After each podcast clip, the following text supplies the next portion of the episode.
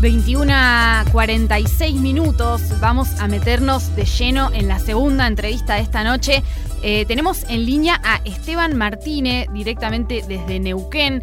Él eh, fue concejal electo, es del Partido de los Trabajadores Socialistas, el PTS, y eh, la semana pasada estuvo presentando el informe, preparando el informe que se presentó sobre los incidentes en Vaca Muerta.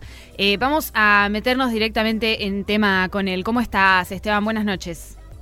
Hola, Luciana, buenas noches para vos y para toda la audiencia. Bueno, gracias por atendernos. Este, la semana pasada, bueno, estuvimos adelantando en, nuestro programa del martes pasado eh, que se iba a estar haciendo la presentación de este informe, eh, pero ahora nos queremos meter directamente en el contenido.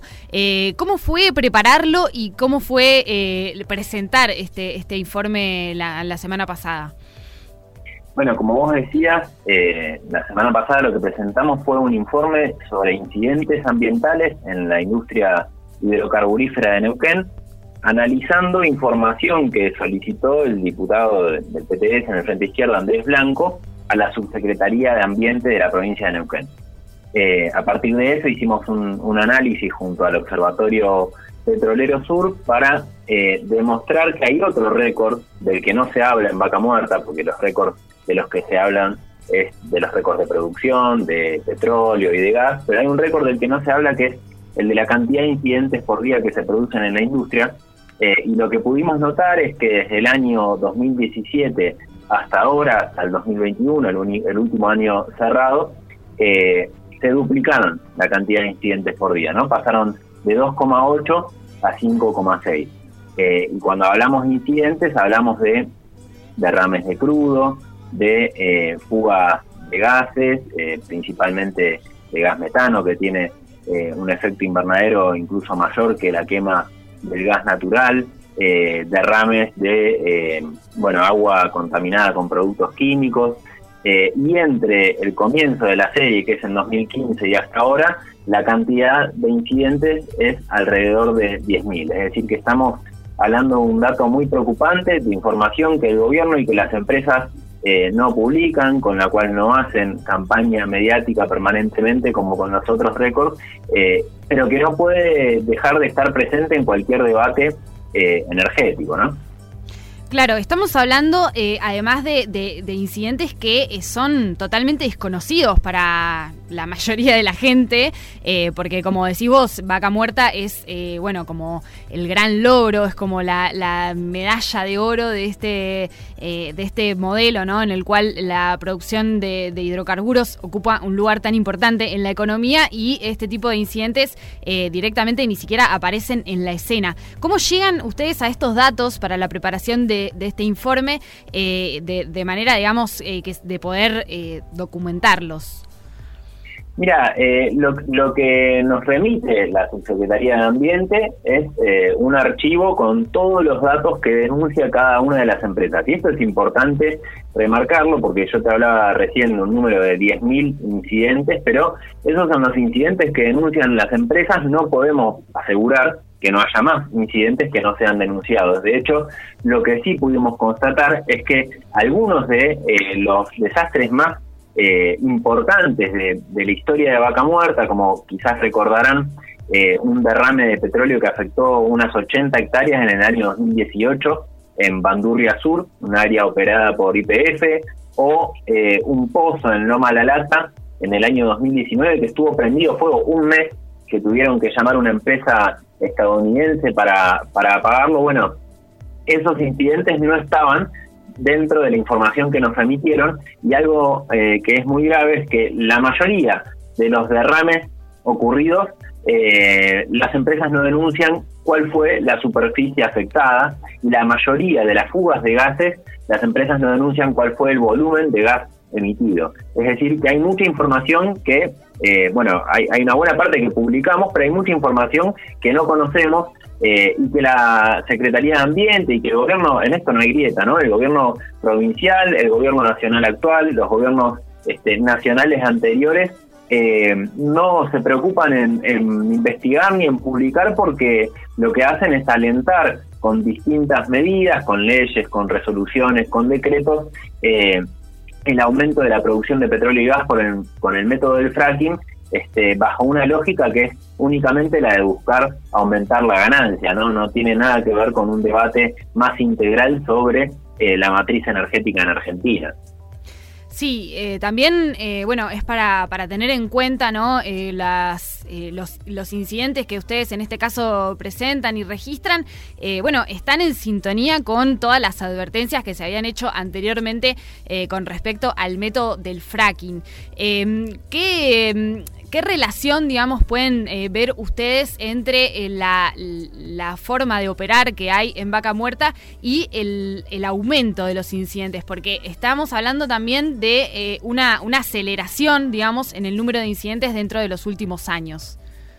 Totalmente. Bueno, primero hay una cuestión a tener en cuenta que esto que planteábamos recién, el estímulo del Estado por medio de subsidios millonarios, de regímenes de promoción este, a la producción de hidrocarburos en general y en particular a la producción de gas natural, de exenciones impositivas, de medidas como la que hubo eh, la misma semana pasada, eh, de habilitar a las empresas que accedan más, más fácilmente a los dólares. Bueno, todo eso implicó una aceleración eh, del fracking y dentro de la propia técnica de la fractura hidráulica lo que nosotros vemos es que hay una intensidad cada vez mayor, cada vez mayor cantidad de fracturas por día, eh, cada vez ramas laterales de los pozos más extensas, ¿no? Estamos hablando de que un pozo llega a la roca madre que puede estar a 3.000 metros de profundidad y desde ahí se extiende de manera horizontal hasta casi 4 kilómetros.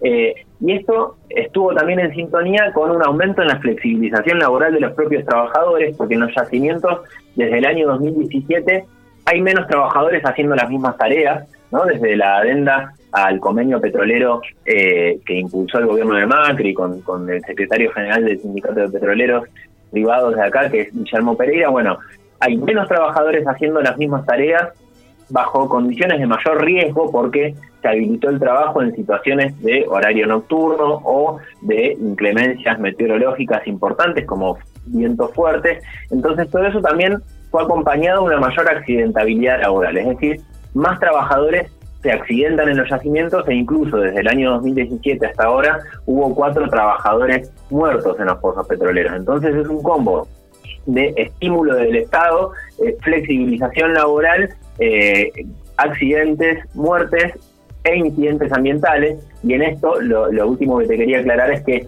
estamos hablando solamente de una de las dimensiones del impacto ambiental del fracking, ¿no? Porque a la par eh, lo que ocurrió, por ejemplo, en la localidad de Sausalbónico es que empezó a haber sismos, sismicidad inducida se, denomina científicamente, este, a partir del fracking en una zona en la que antes no había. Entonces a los vecinos y vecinas se les eh, agrietan las casas, los niños y las niñas viven con miedo, con, con temor a lo que pueda pasar. Entonces lo que informamos fue una de las dimensiones de un megaproyecto que tiene muchos impactos ambientales muy nocivos y por eso estamos hablando de un verdadero desastre ambiental. Sí, es tremendo. La verdad que, eh, bueno, eh, es, importante esto que resaltás porque, eh, bueno, el informe que presentan en este caso tiene que ver con los incidentes, pero, digamos, el fracking en sí mismo, el, impacto ambiental que genera, los sismos en Sausal Bonito son una como una especie de consecuencia no deseada, pero ya, ya mismo en sí, digamos, la, explotación de hidrocarburos está totalmente contraindicada para cualquier intento de contener el cambio climático que quiera hacerse, ¿no?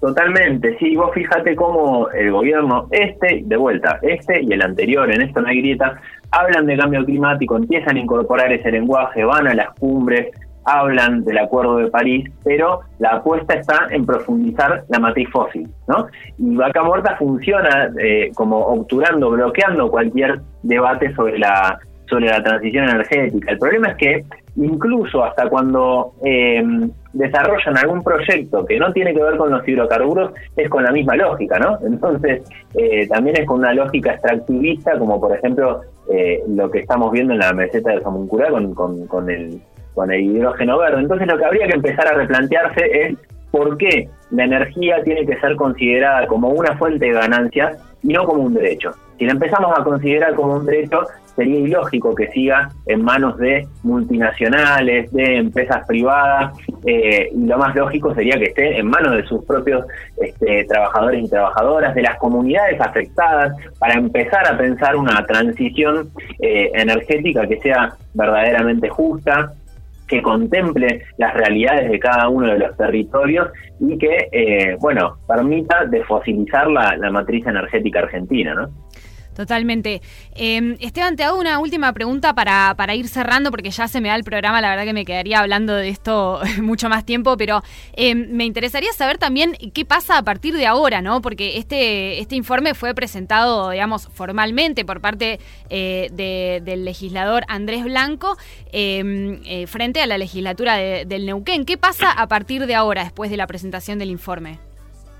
Bueno, mira, eh, formalmente lo que va a hacer el diputado Blanco es presentar un pedido de interpelación a los este, responsables de las áreas de ambiente, de recursos hídricos y de defensa civil, recursos hídricos por el agua que contamina el fracking, defensa civil también por la situación de los sismos en Sausal Bonito eh, e incluso una de las, de las propuestas va a ser, en, la, en la audiencia pública en la que se presentó este informe, estuvieron muchos vecinos y vecinas de Sausal Bonito y también la comunidad mapuche, los este, Huircaleo. Eh, y una de las propuestas que va a hacer también el diputado Blanco es que la, la Comisión de Ambiente de la Legislatura sesione en Sausal Bonito. Pero bueno, los vecinos y vecinas también están pensando en medidas para seguir visibilizando y, reclamando por la situación que están atravesando y sabemos que eh, en última instancia lo que se consiga va a ser ahí en las calles, están evaluando la posibilidad de cortar las picadas, los accesos a los a los yacimientos, porque la verdad que en el caso de los vecinos y vecinas de Sausal Bonito, hace años que están viviendo una situación que es realmente muy grave y, y bueno, no están dispuestos a seguir tolerando la más. Así que, bueno, estarán esas presentaciones formales y también el acompañamiento de la lucha de las de las compañeras y compañeros que están en los territorios este, resistiendo a este extractivismo feroz de vaca muerta, ¿no? Bueno, muchas gracias, Esteban. Seguimos en contacto, si te parece. Bueno, muchas gracias a ustedes y buenas noches. Así pasaba por Sonido Ambiente Esteban Martínez desde Neuquén con este informe sobre los incidentes de vaca muerta.